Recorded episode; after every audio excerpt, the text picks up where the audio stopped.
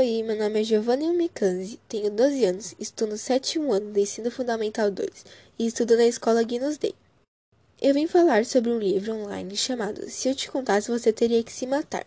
O nome do autor é Gino Rioli, acho que pouco conhecido, e no site do livro ele só tem uma obra, mas eu não sei se ele tem mais obras em outros sites.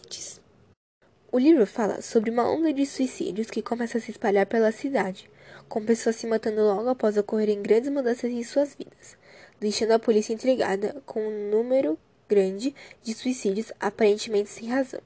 O caso ganha a atenção de uma jovem chamada Ana, filha de um policial, e um jovem chamado Rafael, um detetive autônomo. Ana era uma menina que perdeu a mãe quando deu a luz a ela. Ela se culpa pela morte de sua mãe, então seu pai decide levar ela a uma psicóloga especializada para crianças que sofreram grandes perdas e podiam estar traumatizadas ou se culpando por elas. E Rafael era um menino muito feliz na infância. Todo ano mudava de casa e escola pelo menos duas vezes por ano por causa do trabalho de seu pai. Mas que infelizmente perdeu os pais. Sua mãe era uma escritora de livros infantis que aparentemente morreu e tomara uma quantidade muito grande de remédio para dormir. E seu pai, um trabalhador que aparentemente se suicidou, por não aguentar a perda de sua esposa. Ele se enforcou dentro de seu quarto.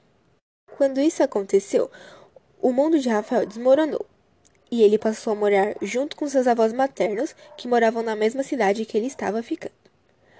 As atitudes de Rafael nesses tempos estavam estranhas, então seus avós decidiram levar ele a uma psicóloga especializada para crianças que sofreram grandes perdas e podiam estar traumatizadas ou se culpando por elas. Depois, ele passou a ir todos os dias na biblioteca para ler mais sobre o assunto de suicídio e mortes, para saber qual era o motivo da morte de seus pais. A partir desse momento, quando Rafael e Ana foram à psicóloga sábado, eles se encontraram e se conheceram melhor e se tornaram amigos.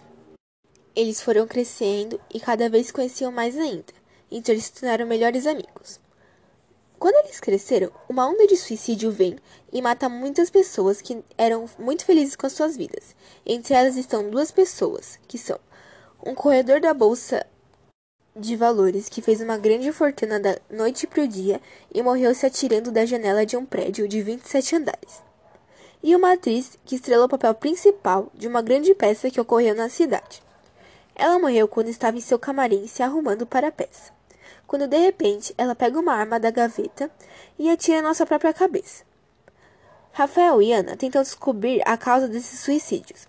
Para descobrir, eles buscam como era a vida dessas pessoas antes do suicídio, como era sua família, como eram as pessoas ao redor delas. As minhas impressões agora é que o livro é muito bom para as pessoas que gostam de suspense, mistério, morte, entre outras coisas que dão um pouco de medo. Também amei esse livro porque o autor deixa os acontecimentos bem claros e explicados.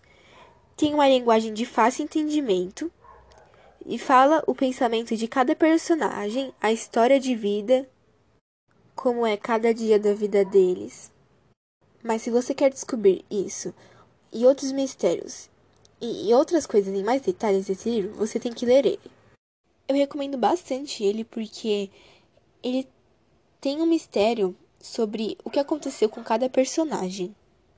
Em um momento que Rafael está conversando com a filha do corretor de bolsas de valores, ele fala uma coisa muito bonita para as filhas dele.